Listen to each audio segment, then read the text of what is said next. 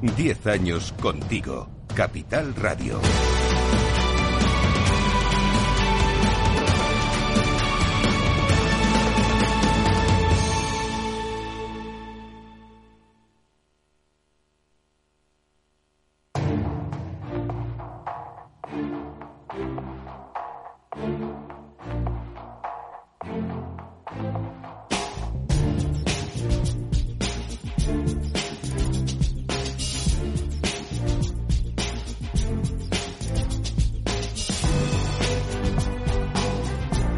Capital Radio, la magia de la publicidad, con Juan Manuel Urraca.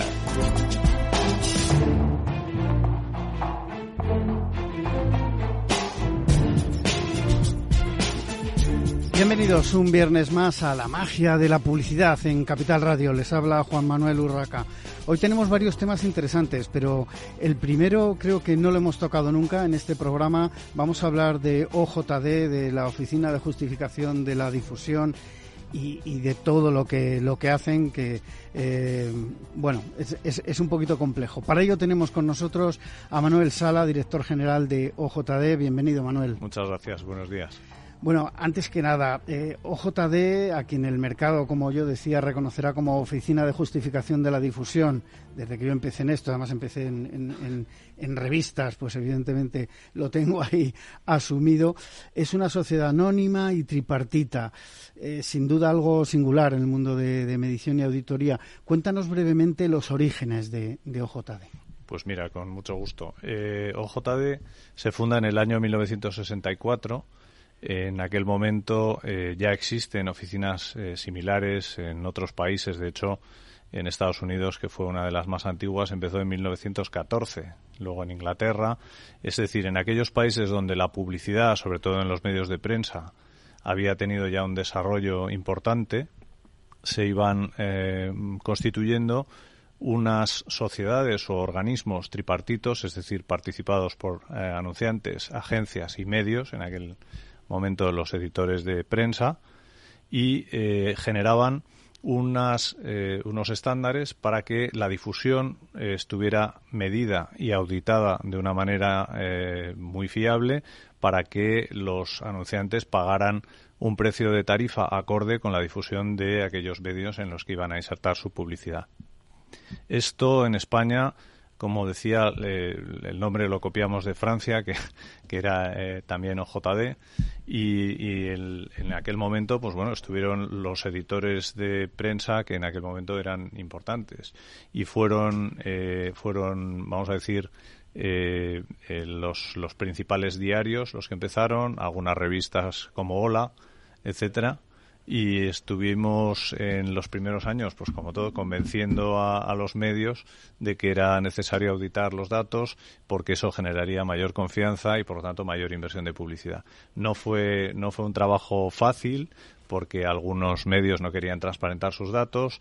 También nos tenemos que situar en aquella época, hoy es distinto, las, las eh, compañías sobre todo los grupos de comunicación algunos son empresas cotizadas, presentan eh, datos contables y de evolución de sus negocios, y pero en aquella época, pues bueno, estábamos viviendo en, los años 60. Bastante más opaco que, ahora, evidentemente. Debe ser un reto importante eh, para aquellos eh, fundadores que, como comentábamos antes de abrir estos micrófonos, conocía uno, desgraciadamente ya nos ha dejado, pero me contaba algunas cosas muy, muy curiosas y además, bueno, pues lo que son los inicios, ¿no? Que como comentamos era, era duro, pero necesario al mismo tiempo. Eh, esa opacidad de aquellos tiempos de alguna manera se rompió también, ¿no? Con el trabajo de, de OJD. Así es, así es. Luego, eh, o sea, llegó un momento en el que la, la difusión de la prensa empezó a tener una importancia publicitaria grande. No existía la, la televisión y la radio vamos a decir que sí existía, pero comercialmente pues era una cosa más, eh, más reducida. Y en el gran medio o los grandes medios de comunicación de masas en aquel momento eran la prensa, la prensa diaria y las revistas. Y entonces eh, una incipiente eh, publicidad que había en España con pioneros y personas que hicieron un gran trabajo. Quiero recordar el que fue presidente de la OJ del primero que fue, fue Francisco Foncuberta, la agencia Danis, y luego con posterioridad eh, Juan Pavía, de Gray, que estuvo al frente de OJD muchos años y que bueno pues, promovieron de una manera permanente el que las eh, cifras de difusión auditadas generaban la confianza de los anunciantes para poder hacer crecer la inversión y financiar el crecimiento de las empresas. Era, es era y es un valor evidente. Eh, Manuel, OJD está de actualidad con el reciente lanzamiento de un nuevo servicio, Auditoría OJD Sampling. Cuéntanos un poco qué es esto del OJD Sampling y, por qué os adentráis en este territorio.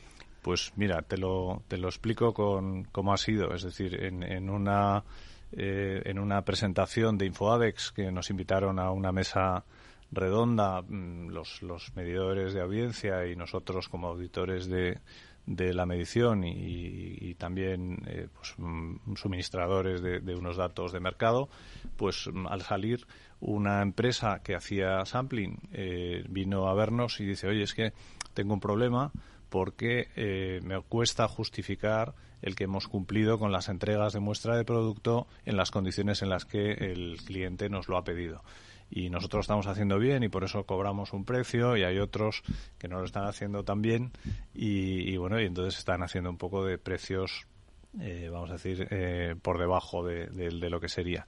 Entonces, mm, diseñamos eh, los procedimientos de auditoría para realizar la verificación de que todas las entregas que tenían comprometidas con el procedimiento de distribución y en muchos casos es una entrega en un momento en el que el cliente tiene una predisposición favorable. Pues, por ejemplo, cuando recibe comida eh, de restaurantes enviada a casa, pues ahí puedes poner una, una muestra de un producto nuevo, una cerveza o unas patatas fritas o lo que fuera, y entonces de algún modo consiguen, eh, consiguen generar la confianza en las marcas de que ellos están realizando la entrega en las condiciones pactadas y para eso OJD hace un certificado al final de la campaña que explicita cuántas muestras han distribuido, en dónde, a través de qué canales, etcétera. O sea que eh, estáis auditando en este caso eh, con, con OJD eh, Sampling cualquier canal, no digamos los tradicionales de prensa y revistas que era un poco vuestro entorno natural, por decirlo de alguna manera. Sí, a ver, ya, ya hace 25 años, aunque parece que pasa el tiempo volando, que iniciamos también la OJD Interactiva, que fue la auditoría del tráfico de los sitios web, que fue en su momento el primer dato, vamos a decir, relevante que había. No había estimaciones de audiencia, no había cookies. Estamos hablando de no, del año 97. Entonces, bueno, las, los grupos eh, de comunicación que habían confiado en OJD para auditar sus datos de tirada y difusión vieron que también en este nuevo eh, soporte digital era interesante contar con cifras que acreditaran cuál era su verdadero alcance y, tuvimos un éxito notable y luego bueno luego cambiaron las cosas vinieron otros medidores extranjeros de audiencia que utilizaban paneles y bueno, y hasta hoy que seguimos estando ahí. En la, lucha. Eh, además de esta novedad que nos estabas eh, comentando y el tema de sampling, ¿qué otros servicios tenéis? Eh, digamos, más allá de la auditoría de difusión de medios, porque he visto un poco dentro de, vuestros servicios, tenéis suscripciones digitales, planes de medios de administraciones públicas, eventos también. Correcto. cuéntanos un poco esos, esos digamos, diferentes, diferentes servicios. Se ha movido el micrófono. Disculpa a la audiencia. No muevas el micrófono, Manuel. Entendido. Sí, mira, tenemos eh, en OJD eh, en los últimos 10 años hemos eh, iniciado muchas áreas de negocio diferentes porque estábamos viendo que en los medios digitales la auditoría sigue aportando el valor de generar confianza y la confianza genera mayor inversión. ¿Qué sucede? Sucede que bueno que, que, en unos hemos tenido más éxito que en otros. Por ejemplo, estamos auditando las campañas de publicidad exterior de un gran exclusivista porque eh, bueno ellos detectaban que bueno que así como en las vallas tradicionales pues bueno se puede hacer una foto y es una evidencia en un eh, en una secuencia de publicidad en los dispositivos mm, tipo pantallas MUPIs o similar pues no es posible hacer un, un vamos a decir un recuento eh, completo. Pero, sin embargo, hay procedimientos eh, de auditoría que permiten validar que eso se ha servido y se ha servido en tiempo y forma. Nosotros hicimos un planteamiento y estamos trabajando desde hace cinco años, como te decía, con certificando las campañas de publicidad exterior digital. Eh, también vimos antes de la pandemia que muchos eventos eh, los patrocinadores les piden que generen al final del evento una especie de, reporte o de, memoria sobre cómo ha ido el evento, quiénes, cuántos asistentes, eh, realmente una justificación un poco de eh, que la inversión que ha hecho el patrocinador pues tiene un, un retorno y ese retorno se ha cumplido en las condiciones que estaba previsto. Bueno, pues empezamos auditando unos premios eh, que se entregaban por parte de, una, de un periódico eh, económico y luego fuimos ampliando y, realmente pues adaptando la metodología y las pruebas de auditoría a la tipología de los eventos. ¿vale? En ese tema la pandemia supuso un parón, pero como todos eh, sabéis, también supuso el despegue de la asistencia remota a muchas a muchos eventos mediante sistemas de videoconferencia etcétera. Y entonces bueno hoy es posible auditar los asistentes no solo físicamente sino también a través de eh, la videoconferencia o de o del la conexión en directo desde desde remoto.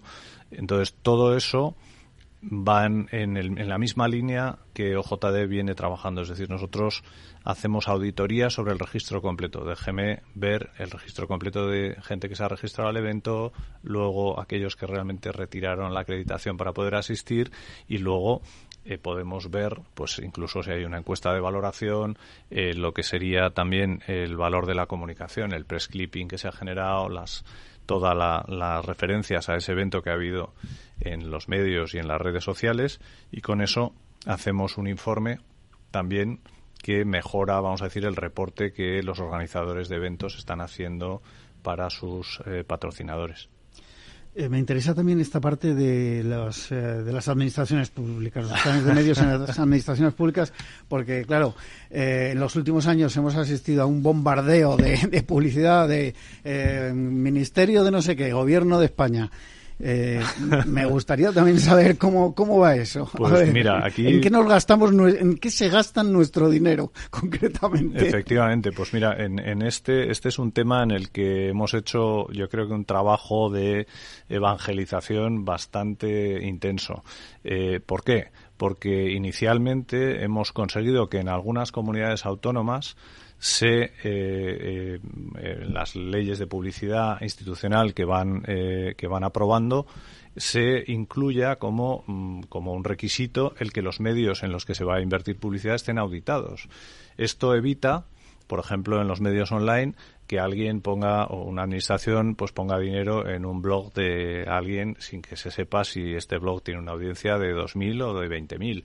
El que se exija que se audite ya demuestra que es un medio de comunicación eh, digital o, impreso y que tiene unos gestores, que tiene periodistas, es decir, hay, hay un valor eh, contrastable a la hora eh, de, ver cuál es la verdadera difusión que tiene cada medio.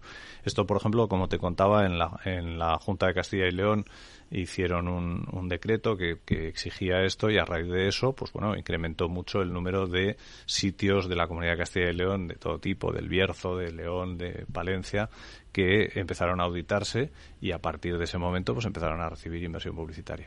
Y luego hay un segundo eh, este esfuerzo, como os decía, en otras comunidades autónomas también eh, lo hemos conseguido, en Castilla-La Mancha, en, Baleares, en la comunidad valenciana. En aquellas eh, comunidades que tienen lengua propia llevamos muchos años, de hecho antes de, de existir Internet ya certificábamos la difusión de los medios en catalán para eh, las cifras, eh, en función de esas cifras, eh, la Generalitat de Cataluña ofrecía ayudas a la difusión del catalán en los medios y bueno, ese, tuvieron, creo, el acierto de buscar un sistema en el que un tercero independiente audita las cifras y por tanto ellos pues luego distribuyen las ayudas en función de un criterio objetivo. y finalmente, esto es noticia, en la comunidad de Castilla y León tuvieron eh, o sintieron la necesidad de hacer una evaluación conjunta del plan de medios de todas las consejerías de la comunidad porque eh, en ese sentido hubo una recomendación de la IREF para mejorar la gestión de las campañas publicitarias institucionales. Y entonces nos han encargado, sacaron una licitación, nosotros nos presentamos y vamos a hacer la auditoría, estamos ahora empezando, de todas las campañas institucionales de la Comunidad de Castilla y León durante el año 2023.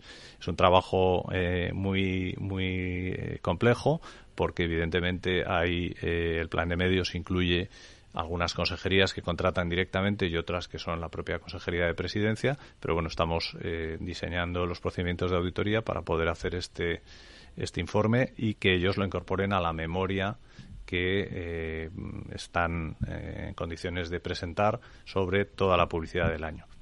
Me parece importante, y me parecería importante que se extienda, ¿no? Que, que, en todo el país se controle esto, porque lo que decía al principio, al final es preguntar oiga, ¿en qué se gasta usted, señor político, señor de la Administración, nuestro dinero, mi dinero, ¿no? Bueno, oye, eh, evidentemente el, tsunami digital os tuvo que pillar en un... Eh, no sé si con el paso cambiado o no, pero está claro que de, mis inicios en revistas a lo que hay ahora, eh, el panorama ha cambiado mucho también en cuanto a al control, a la auditoría de, la difusión. Eh, ¿Cómo habéis vivido todo esto y qué estáis haciendo? Eh, que, como comentabas, ya sé que lleváis un cierto tiempo, pero ¿qué estáis haciendo para adecuaros a, todos estos nuevos medios digitales que, bueno, pues están arrasando, por decirlo de alguna manera, en cuanto a audiencias? A ver, nosotros, como te decía, al estar formados en nuestro accionariado por anunciantes, agencias y medios, los propios medios y las asociaciones de medios participan activamente en la gestión de JD. Eh, al, iniciarse, por así decirlo, los medios digitales y luego mm, incrementar, como, como están incrementando, a diferencia de lo que ocurre en papel, el papel, la difusión está bajando desde hace años de una manera eh, sostenida y, sin embargo, se lee más, porque realmente la, difusión de los medios digitales de estos, estas mismas eh, marcas está creciendo y hasta ahora, pues bueno, van acreditándolo con las herramientas de medición de audiencia que existen y algunas se, auditan, como hemos comentado, o bien para recibir publicidad institucional o incluso para acreditar su, su tráfico. Eh, ¿qué, qué, hemos, ¿Qué estamos haciendo? Pues estamos viendo cómo podemos eh, extender el servicio que OJD prestaba antes a solo editores, eh, vamos a decir, tradicionales, a todos los nativos digitales y eso evidentemente supone un incremento enorme de, de, las, eh, de lo que son los trabajos de certificación y auditoría de los medios. Por otra parte, los estudios de medición de audiencia tienen un problema, ya sea eh, a través de, si se hacen con encuesta o si se hacen con paneles, y es que eh, miden bien lo grande, pero miden peor lo pequeño. O sea, la granularidad eh, para, para ofrecer datos pues de medios de información locales o regionales pues es pequeña. En cambio nosotros con el sistema de auditoría sobre el registro completo del tráfico del sitio web en base a su analítica web conseguimos eh, certificar medios que tienen un tamaño pequeño y por que también existen y que por lo tanto tienen su cobertura. Y por otra parte eh, para enfocarlo un poco más en lo que me preguntabas eh, sobre la OJD tenemos desde hace cuatro años un plan estratégico que recogía distintos servicios para los que OJD tenía capacidad eh, de, realizar y sobre todo que iban a ser cada vez más importantes porque la inversión publicitaria iba creciendo. Y ahí tenemos, por ejemplo, las suscripciones digitales. Hasta ahora sabes que, cada medio publica mm, los datos que dice tener, pero no había un estándar para que se pudiera certificar en base a ese estándar. Ya hemos conseguido que se apruebe un estándar y estamos ya eh, para empezar a hacer certificaciones de las suscripciones digitales de los principales medios, empezando por los diarios, que han sido los primeros que han manifestado interés. Y también de aprovecho para decirte, eh, en el tema, por ejemplo, otro de los temas que se incluye es influencers. Influencers es un, eh, es un medio, son eh, medios que están haciendo campañas de publicidad que después de que se hiciera un código de autorregulación, ahora Parece que esto es más transparente, pero sin embargo existe todavía mucha opacidad en cuanto a si son reales o no los seguidores que tienen, las menciones que dicen que tienen, etcétera, etcétera. Bueno, pues eh, nosotros estamos trabajando con, eh, con, las asociaciones para conseguir que haya un estándar de medición de que es un seguidor, un seguidor activo, es alguien que se conecta una vez al, al mes, una vez a la semana, bueno, llegar a unos estándares y en función de esos estándares se podría auditar los principales y tener una lista de los principales influencers de moda o de cosmética o de deportes y que esa esas métricas estuviesen auditadas de forma recurrente a lo largo del tiempo, como estamos haciendo con los sitios web. Mm, creemos que eso ayudaría y creemos que es complicado porque porque los influencers pues bueno es un es un, un grupo de, de, vamos a decir de, de prescriptores eh, de, publicidad que yo creo que, tienen unas características muy específicas y que además, pues bueno, algunos de ellos tienen agencias que las representan, pero otros van muy por libre y no es fácil, eh, vamos a decir, conseguir, como, como hemos conseguido en otros medios, a través de las asociaciones, que haya un acuerdo para que la auditoría se considere una buena práctica que mejore la transparencia y genere más confianza y más inversión. Bueno, te tengo que preguntar por vuestros homólogos en nuestro, digamos, en nuestro entorno europeo y, fuera del, eh, cómo se están haciendo eh, las cosas eh, fuera. ¿Hay OJDs por el mundo? Sí, sí, como te decía al principio, pues, pues las OJDs que nos, nos tenemos una asociación internacional que en realidad es para poner en común las buenas prácticas y los eh, vamos a decir los procedimientos que se utilizan en cada país y las definiciones y métricas que son eh, susceptibles de auditarse hay OJDs en todo el mundo. En Estados Unidos se llama Alliance for Audited Media y esta, como te decía, empezó siendo eh, una empresa que certificaba la difusión de los diarios en el año 1914. Luego está en Reino Unido el ABC, el Audit Bureau of Certifications, en Francia OJD, en Alemania es el IVW y luego en, en, todo el mundo, en los países donde hay un desarrollo de la publicidad, existe una oficina. Y vamos lanzando servicios, incluso compartiendo a veces la tecnología para, eh, para dar un, un, buen, un buen servicio. Es un poco lo que te iba a preguntar, eh, si tenéis acuerdos o Sí, de hecho, eh, nosotros tenemos ahora mismo un acuerdo con, con la OJD de Suiza, que es eh, WMF, para suministrarles eh, la tecnología con la que estamos haciendo la validación de las campañas de exterior digital. Muy bien, pues eh, bueno, se han quedado cosas en el tintero. Volveremos a hablar de, OJD porque creo que es muy, muy interesante y, con muy larga trayectoria el trabajo que, que, hacéis. Muchas gracias, Manuel Sala, director general de OJD, por haber estado en esta mañana de viernes con nosotros en la magia de la publicidad en Capital Radio. Nosotros tenemos que hacer una breve pausa para la publicidad y continuamos.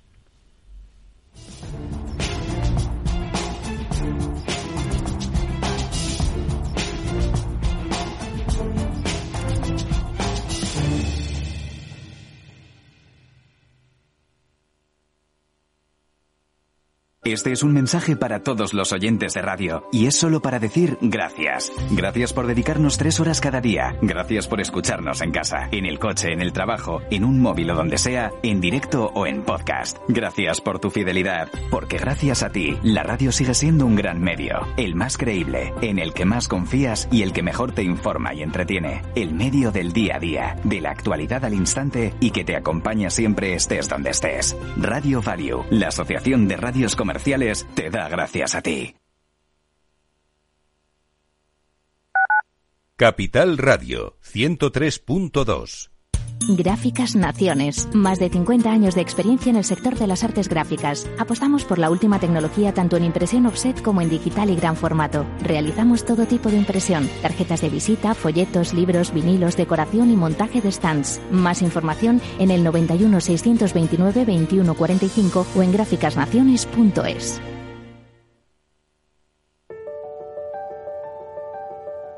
Capital Radio lanza el nuevo formato de Cripto Capital, todos los lunes a las 3 de la tarde con el maestro de trading algorítmico Carlos Puch Sajibela. Lo que nadie te cuenta, escúchalo en Cripto Capital. Capital Radio. Siente la economía.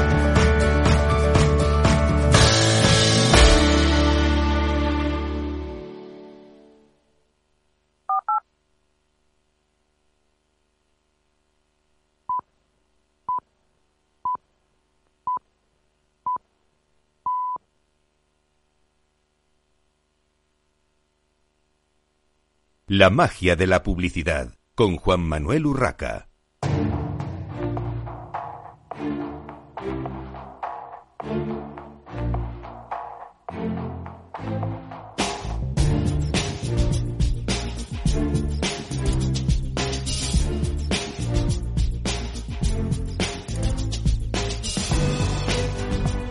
Continuamos en esta mañana de viernes en la magia de la publicidad en Capital Radio. Ahora hablando sobre algo totalmente distinto, el estudio AMES de la Asociación de Marketing de España. Tenemos al teléfono a Fernando Montañés. Eh, Fernando. Buenos días, Juan Manuel. ¿Qué tal? Bueno, oye, eh, Fernando, para empezar, eh, la pregunta obligada, ¿cómo se obtienen los datos del estudio AMES? ¿Cómo, cómo se recopila esa información? Bueno, pues el estudio desde que nació ya en 2010 es un estudio de estudios, o sea, lo que se trata no es tanto mm, sacar datos propios como recopilar toda la información y todos los estudios que se hacen en España, que son muchos, que puedan aportar información sobre el marketing, ¿no? O sea, entonces, eh, por supuesto que hay fuentes directas que son importantísimas, sobre todo InfoAdex en cuanto a lo que es la inversión en publicidad, que es una las partes más fundamentales del marketing, o InformaSavi, que también aporta muchos datos sobre empresas y personal dedicado a las funciones de marketing, ¿no? O sea, pero aparte, bueno, y análisis de GFK, Cantar da también da estudios eh, de datos directos, Nielsen. Entonces, lo que se trata es de conseguir todas las fuentes posibles de información sobre el marketing en España y analizarlas, sumar toda esa información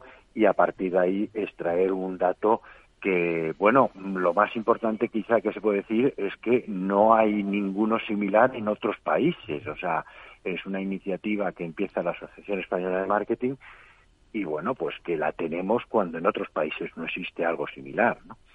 Importante. Bueno, ¿y cómo ha sido, cómo ha evolucionado la inversión de marketing en España eh, según el estudio AMES en, en 2022?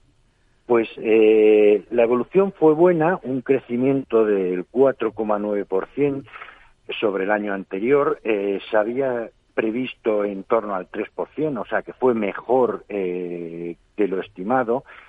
Eh, vienen, es un crecimiento muy alto, pero claro, ahora hay que tener muy en cuenta que venimos todavía de la recuperación de la crisis causada por la COVID-19, ¿no? O sea, entonces, de hecho, no se ha recuperado todavía la inversión en marketing que había en 2019, ¿no? O sea, estamos todavía casi un 11% por debajo de entonces.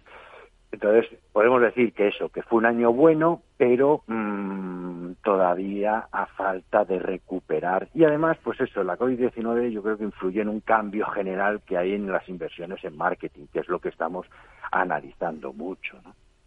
En total hablamos de 29.654 millones de euros es una cifra muy significativa, el 2,2% del Producto Interior Bruto de todo el país, ¿no? dedicado al marketing. Ah, es, un, es un dato muy, muy importante, muy relevante, lo hemos comentado en este programa alguna vez. ¿Y qué previsión de crecimiento hay para el cierre 2023 respecto a 2022? Porque hablabas de mm. que eh, es verdad que ese 4,9%, 4,9% es un dato importante. Eh, para mí incluso lo es más teniendo en cuenta que aunque eh, empezábamos una recuperación, tuvimos, por desgracia, y, continúa la famosa guerra de Ucrania, que fue también una convulsión y, un elemento distorsionador ¿no? de, la confianza en, el, en, las inversiones. Y, las dificultades logísticas también que surgieron en cuanto a los chips y a muchos que paralizaron en la medida también esa recuperación, ¿no? No paralizaron, pero sí que la frenaron probablemente, ¿no? Y en el 2023 estamos un poco también todavía mm, a la guerra de Ucrania se ha sumado ahora la de Israel y Gaza, ¿no? Eh, las dificultades logísticas se han superado en gran medida, pero no del todo. Y se ha sumado, tenemos todavía una inflación muy elevada, ¿no? Que no se conocía desde hacía muchos años, ¿no? Entonces, con todas estas incertidumbres, incluso sumando en España todavía parece que sí, pero la posibilidad de gobierno o de nuevas elecciones generales, pero incluso eso, bueno, pues las previsiones para este año son un crecimiento similar al del año anterior, ¿no? Hablamos de casi un torno a un 5%, ¿no? O sea, eh, bueno, pues mm, sería un año positivo, pero claro, si a ese 5% contamos el efecto de la inflación, tampoco estamos hablando de tanto crecimiento, sino de, bueno, pues sí, crecemos, pero muy un poco por encima de la economía y, y, solo un poco por encima de la inflación, ¿no? Bueno, ¿y cómo ha sido, eh, para ir terminando, Fernando, ese reparto de la inversión total en marketing en cuanto a publicidad, comunicación, promoción, etcétera?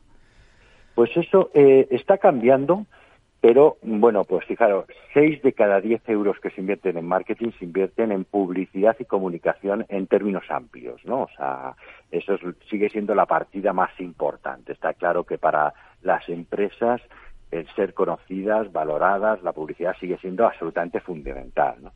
La segunda gran partida es la dedicada a los costes de personal en funciones de marketing, incluyendo también, vamos, desde las agencias, desde, por supuesto, en todos los departamentos de marketing, etcétera, que estamos hablando, pues eso, de un 13% del total, ¿no? Más o menos de la inversión en marketing.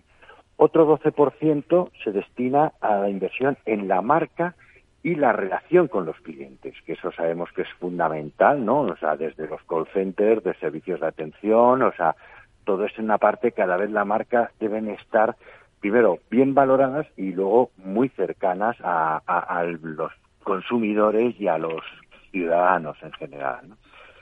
La cuarta partida es la inversión en descuentos de precio, que esa es una partida que está disminuyendo porque en, sectores como el automóvil era absolutamente fundamental y en los últimos años no parece ser tan clave, ¿no? Entonces esa inversión mm, está cayendo en los últimos años, o sea, está perdiendo importancia, pero aún así sigue siendo un más del 10% del total de la inversión en marketing. Y la última, mm, estamos, hablamos de la investigación de mercados y la consultoría de marketing, ¿no? O sea, esta es menos importante a nivel cuantitativo, es un 3 y pico por 3,3% del total, pero sigue siendo muy importante conocer las tendencias, conocer lo que se está haciendo, conocer al consumidor, o sea, investigar los mercados, investigar el consumidor es fundamental, desde luego, para seguir siendo competitivos. Está claro. Eh, Fernando, una pregunta, ya sé que no tienes una bola de cristal, pero ¿cómo crees que evolucionará la inversión en los próximos meses? Eh, eh, ya digo que para este año la previsión está en torno al 5%, no es la que doy yo, sino, pues bueno, el comité, desde luego el, el estudio AMEX es deudor de toda la colaboración, aparte de un comité técnico con grandes expertos del sector en la Asociación Española de Marketing, eh, empezando por su propio director general, Víctor Conde, por supuesto, pero eh, ya digo, mm, la incertidumbre sigue siendo muy alta, ¿no? O sea, la evolución parece positiva, pero mm, eso, estamos sumando muchos factores que hacen muy, muy difícil concretar, aunque sí que parece que es positiva, ¿no? O sea, las empresas necesitan el marketing, ese es más que evidente, ¿no? Y, necesitan invertir para mm, crecer o, aunque solo fuera para seguir manteniéndose en el mercado, ¿no? Y bueno, pues si hablamos eso, si realmente se cumple ese 5%, yo creo que es positiva. Y para el año que viene, pues andamos también en esa línea, ¿no? O sea, ya el dato ya no es del estudio AMEX que se hace sobre datos que hay en el mercado, sino del índice de expectativas de directores de marketing que hace la, también la Asociación Española de Marketing y que da una evolución positiva en cuanto a crecimiento. Bueno, te invito a quedarte, no sé si puedes, Fernando, un ratito más, porque os quería lanzar a, los tres. Tenemos también aquí a Pedro Villa, director de procesos y sistemas de Infoadex, y a Víctor Conde, director general de la Asociación de Marketing de España. Eh, a mí, de, los muchos datos que, hay en el estudio, evidentemente, hay uno que lo ha mencionado además eh, Fernando, que me ha llamado la atención, y es el tema de que hay un descenso en la inversión en cuanto a descuentos de precio. teniendo en cuenta la situación de inflación y, vamos, todos los indicadores que apuntan a un descenso también del gran consumo, parecería lógico que las marcas inviertan parte de ese, eh, de, esa, de ese dinero que va a promoción en ayudar, por llamarlo de alguna manera, al consumidor, animarle a que por precio también se, se acerque a, a las marcas. No, no sé cómo lo, cómo lo veis, cómo lo valoráis. Eh. Yo solamente termino porque además tengo que entrar en clases, Muy bien. Me disculpáis, pero justo en el gran consumo, eh, el descuento, la inversión en descuentos de precio sí que crecía parece que ha crecido algo, ¿no? O sea, ¿por qué? Porque están luchando mucho contra las marcas de la distribución, eso es evidente. Pero en cambio, en sectores como el automóvil o sectores como el textil, que la inversión en descuentos de precio era mm, enorme, está disminuyendo, ¿no? O sea, sobre todo en el caso del automóvil. ¿Por qué? Porque hay más demanda que oferta y ahora mismo los automóviles en gran medida no necesitan hacer tantos descuentos como hacían antes de la crisis y eso, por eso en general disminuye, pero en gran consumo sí que el dato nos da que está creciendo algo, ¿no? La inversión en descuentos de precios. Bueno, habría que analizarlo entonces, como dices, por, digamos a nivel sectorial. No damos, no podemos dar datos tota-, de todos los sectores y esto, pero sí que en ese, en este caso sí que hay esa diferenciación, como en publicidad y Pedro Villa puede informar muy bien hay sectores que crecen bastante más que en otros, ¿no? O sea, está, eso está claro. en su inversión. Fernando, pues muchísimas gracias, Juan Manuel. muchas gracias a ti. Nada. Vale, hasta luego. Hasta luego. Bueno, Pedro, Víctor, no sé si queréis comentar algo al respecto del tema de precios.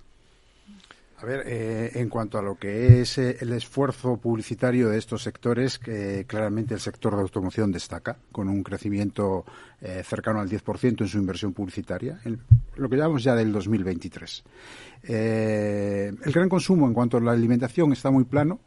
Yo creo que lo que está ocurriendo es que realmente en estos dos últimos años eh, eh, están trabajando con unos márgenes tan sumamente importantes eh, que realmente no necesitan hacer ese esfuerzo en descuentos y en promociones. Les está yendo tremendamente bien. Publican sus datos y el, nivel de beneficios que están obteniendo empresas del sector de alimentación es muy importante. De hecho, yo al final lo llevo a el, esfuerzo publicitario que están haciendo, que no está creciendo, no está creciendo. Porque no lo necesitan de alguna manera, claro. Exactamente. Claro. Eso es. Víctor, no sé si quieres comentar algo al respecto. Bueno, sí, pero es eh, casi más percepción. ¿eh? Yo creo que estoy completamente de acuerdo con lo comentado. A mí me da la sensación de que en momentos de pues donde hemos asistido a una inflación alta que hacía ya mucho tiempo que no veíamos, pues a lo mejor el mero hecho en muchos sitios de no subir tanto el precio ya supone un descuento, pero no, no, no se computa como tal descuento. y entonces eso también es otro factor que puede estar afectando a esa eh, disminución relativa del peso de descuentos, etcétera, etcétera, ¿no? Con independencia de que clarísimamente es un asunto, ah, primero, muy difícil de, valorar y de evaluar. Eh, y segundo, pues que por sectores varía sustancialmente, ¿no? Bueno, otro de los puntos fuertes, digamos, de incremento de la inversión son las redes sociales. Se ha comentado 10,1%. Seguiremos con esa tendencia y me gustaría que Pedro nos diese algún dato más en este, en este ámbito. Sí, eh, seguiremos con, con, esa tendencia, no sé si en el entorno del 10%. Cierto es que todos los canales digitales están creciendo, eso es así.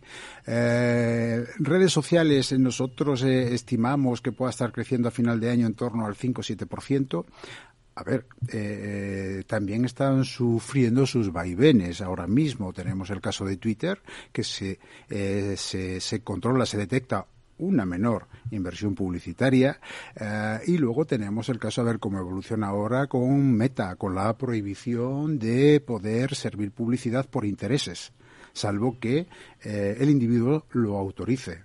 Esto se va a implantar en breve. Pero en cualquier caso, sí, sí, al, mes de, al mes de septiembre ya hablábamos de un crecimiento superior al 5%. Cualquier canal digital ahora mismo está creciendo. Eh, hablamos también de los canales tradicionales de, información, eh, de medios de comunicación, de, el entorno de website o incluso todo lo que son los entornos de, buscadores y demás, pues están, están en positivo. Bueno, eh, también destaca, y esto yo creo que ya ha llegado para, quedarse hace tiempo, el branded content. cómo, veis esa, esa tendencia? Porque cada vez más, marcas emplean, eh, sobre todo en digital, pues es, el entorno natural eh, sencillo, digamos, de empujar, eh, bien por estrategia de, producto, movimientos tácticos o, a nivel incluso de branding, el apoyar el branded content en los medios. ¿Cómo veis esto? Sí, sí, sí. Eh, ya, ya en el año 2022 hubo un crecimiento importante de, de Branden en torno al 9% y hablábamos de cifras de negocios superiores a los 450 millones de euros. Eh, por lo que estamos controlando en este año, el crecimiento yo creo que se, mantendrá eh, en, esos entornos entre el 8 y el 10%. A ver, está el branding content más básico y detectable, pero luego hay una parte de branding content que eh, es un tanto opaco, eh, que eh, está detrás de muchas de las programaciones que se emiten, que emiten los diferentes medios, pero que, digamos, publicitariamente no se ve, pero está ahí. Y esa es una parte muy, muy importante. Bueno, si queréis, eh, repasamos un poco, empezamos por digital, por ver eh, los diferentes, hemos hablado de redes sociales, pero por ver eh, los diferentes apartados, porque están los enlaces patrocinados, el tema que siempre hablamos también últimamente de display y sobre todo de vídeo. si nos puedes dar más datos ahí, Pedro. A ver, como decía anteriormente, estarán en crecimiento a final de año, pero a septiembre, que son datos controlados y cerrados, todo lo que son los shares está creciendo en torno al 2%.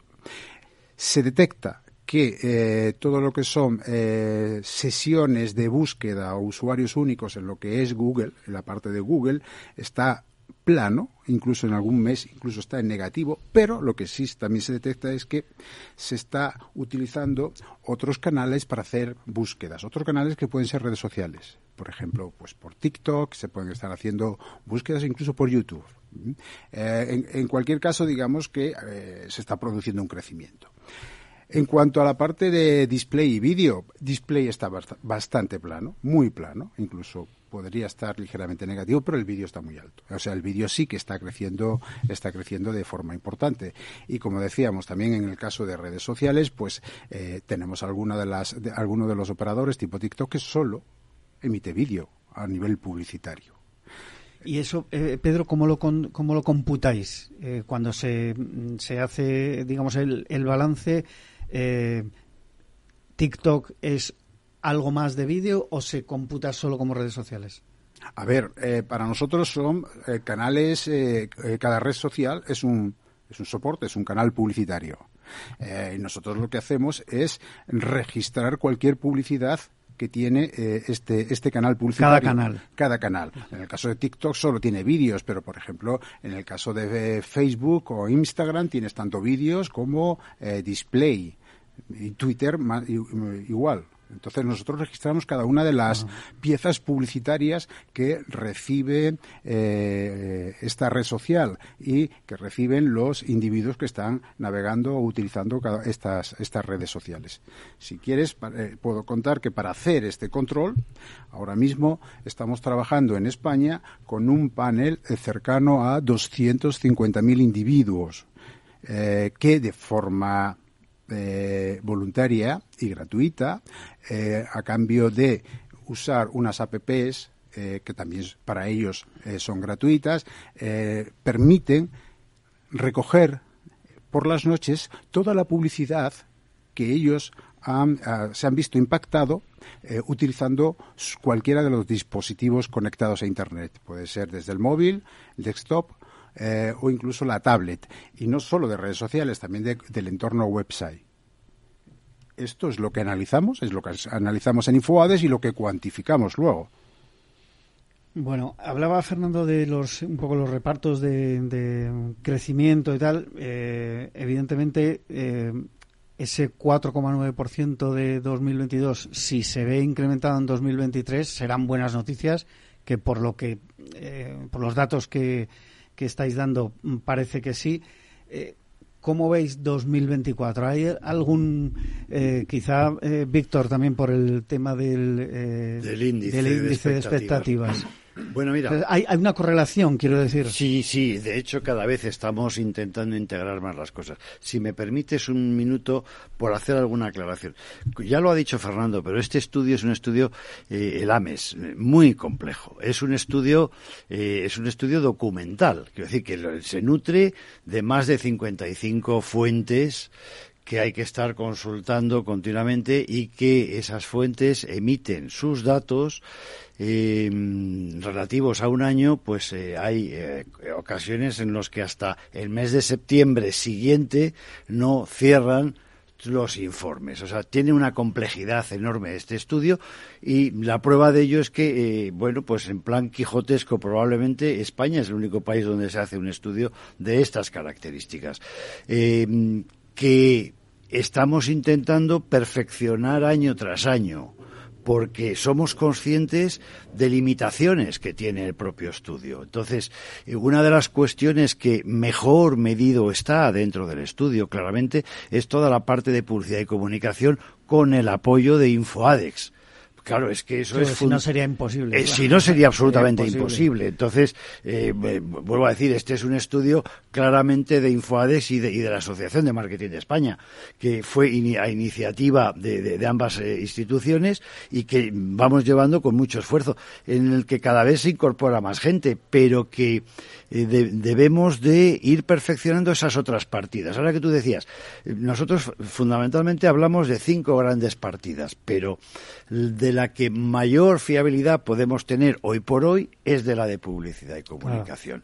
Entonces, en las otras estamos trabajando para, para hacer cosas. Y aún así, y aún así, pues como somos conscientes de que hay muchas cosas, incluso en esa partida de eh, publicidad y comunicación, que se nos escapan también, porque eh, InfoAdex por ejemplo, en el, y eso lo cuenta mejor Pedro, en el tema de en el tema de congresos y eventos. Sí, sí, a ver, cuando cuando se empezó a elaborar las estimaciones de inversión publicitaria, a ver, eh, para que sea homogéneo, la parte controlada, los medios controlados, los medios tradicionales, lo que antes eran los medios convencionales y los no convencionales, dentro de los no convencionales o no controlados, eh, tratábamos de medir lo que mm, era homogéneo con lo que es la compra de espacios publicitarios. Por ejemplo, entonces, el caso, eh, digamos, eh, más llamativo es el de ferias y congresos. ¿Qué medimos nosotros en ferias y congresos? Solo la publicidad que aparece en los diferentes stands de cada feria.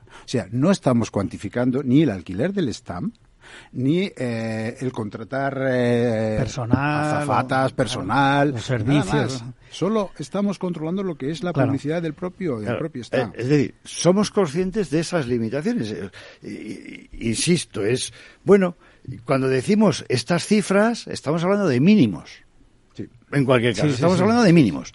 Y ahora, y ahora estamos intentando trabajar cada vez más y de una manera mm, cruzada con el índice de expectativas, viendo también, bueno, pues que eh, los, el, panel de los directores de marketing nos vayan diciendo, pero esto ya sí por, por método cuantitativo primario, es decir, cuánto invierten o cuánto crecen en la inversión de, de un año a otro, para de alguna manera poder ir eh, puliendo cada vez más este estudio y que vayamos llegando a cifras y a estimaciones que sean cada vez más pertinentes ¿no? y más, más reales. Todo ese tema de los eventos, todos sabemos que eh, montar un evento cuesta mucho dinero y no es solo la publicidad que se haga, sino toda esa parte, digamos, logística, de suelo, de decoración, de personal, de, del catering, etcétera, etcétera. Exacto, exacto. Al final ahí se va, se va mucho dinero. Eh, bueno, eh, nos quedan tres minutos. No sé si, Pedro, nos quieres dar algún dato más. A mí me gustaría que, nos hablaseis del tema de la evolución del, empleo en marketing, porque he visto la cifra muy positiva.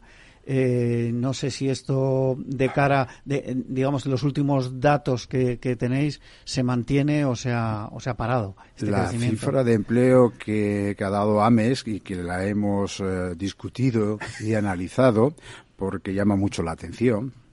Eh, yo creo que tiene que ver, es una cifra que se obtiene del INE ¿De acuerdo? Yo creo que tiene que ver con el cambio metodológico del propio INE, el tema de los fijos discontinuos que están incluidos ahí. Claro. Porque no hay paralelismo entre lo que es el crecimiento de empleo que da el INE en, número de personas y lo que es el crecimiento del coste de esos eh, empleos no es proporcional, con lo cual entendemos que ese crecimiento viene por eh, el cambio metodológico del, del INE tendrán que pasar un par de años, ¿no? Para que podamos, como suele decir, quitar la paja y, analizar mm. un poco lo que, lo que está pasando. Entonces. Estas son las consecuencias de los cambios en metodologías que, al final, y de etiquetar las cosas de diferente manera y no sé qué, que al final, pues es un, es un poco de confusión, sí. Bueno, eh, nos queda un minuto y salvo que quieras comentar algo específico, Pedro, me gustaría que Víctor nos comentases eh, sobre la presentación de la decimosexta edición de los Premios Nacionales de Marketing. Eh, ¿Alguna novedad?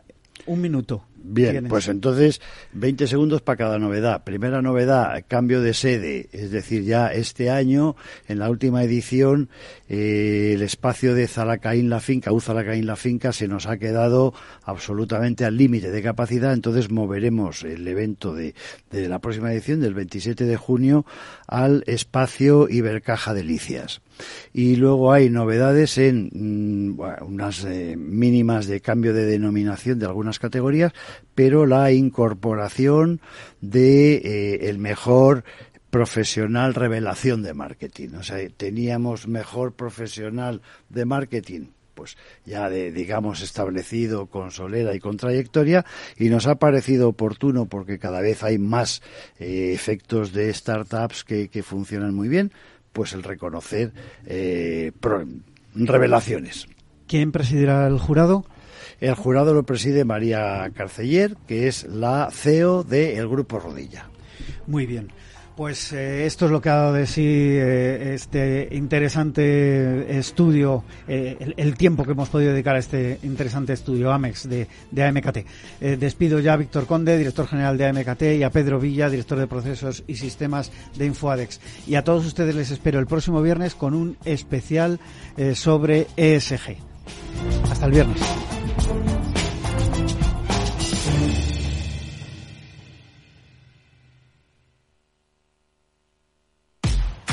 En abril, aguas Novi. El cambio climático lo ha cambiado todo y los riesgos son más y más imprevistos, como las sequías o el pedrisco. Por eso necesitas un buen seguro agrario que garantice tu tranquilidad. Y ahora es el momento de contratar tu seguro de herbáceos. Agroseguro. Trabaja sobre seguro. Capital Radio, Madrid, 103.2.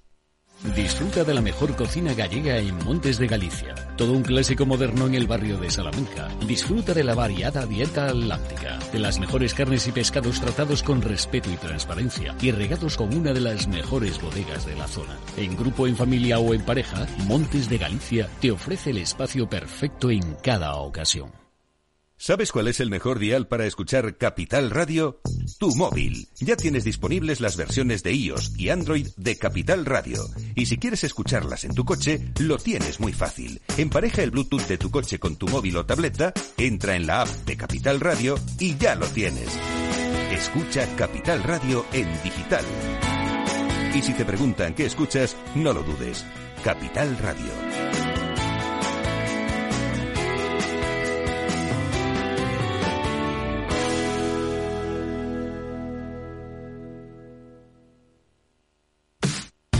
Los viernes en Capital Radio te proponemos descubrir y comprender las estrategias de empresas con éxito que servirán de inspiración y ejemplo para la tuya. Escucha Metaempresas, un programa presentado por Andrés Arenas con la presencia y los consejos de expertos en distintas áreas y profesores de reconocida trayectoria.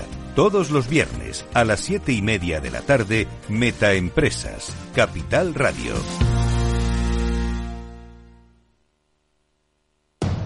Capital Radio, 10 años contigo.